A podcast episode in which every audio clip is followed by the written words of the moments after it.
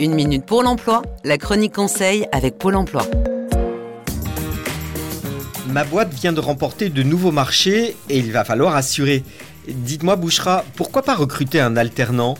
Qu'il s'agisse d'un contrat d'apprentissage ou d'un contrat de professionnalisation, croyez-moi, recruter un alternant est une super idée. Vous allez avoir dans votre équipe quelqu'un certes encore en formation, mais qui va acquérir les compétences dont vous avez besoin. En fait, vous allez tout simplement former l'employé idéal pour votre structure. Et en plus, vous allez profiter d'un regard neuf sur votre organisation interne. Et ça, c'est un atout qui peut être utile. Et c'est pas fini. En engageant un alternant, vous allez certes répondre à un besoin immédiat, mais du coup, vous allez aussi pouvoir anticiper vos besoins. Vous allez concrètement vous rendre compte si vous devez embaucher ou pas. Enfin, selon la taille de votre entreprise et le contrat que vous signez, vous aurez droit à des aides financières et des exonérations. Mais attention, votre alternant ne sera pas là tout le temps. Il a quand même un diplôme à passer, ne l'oubliez pas. Au final, l'alternance a un contrat gagnant pour tout le monde. Alors pensez-y.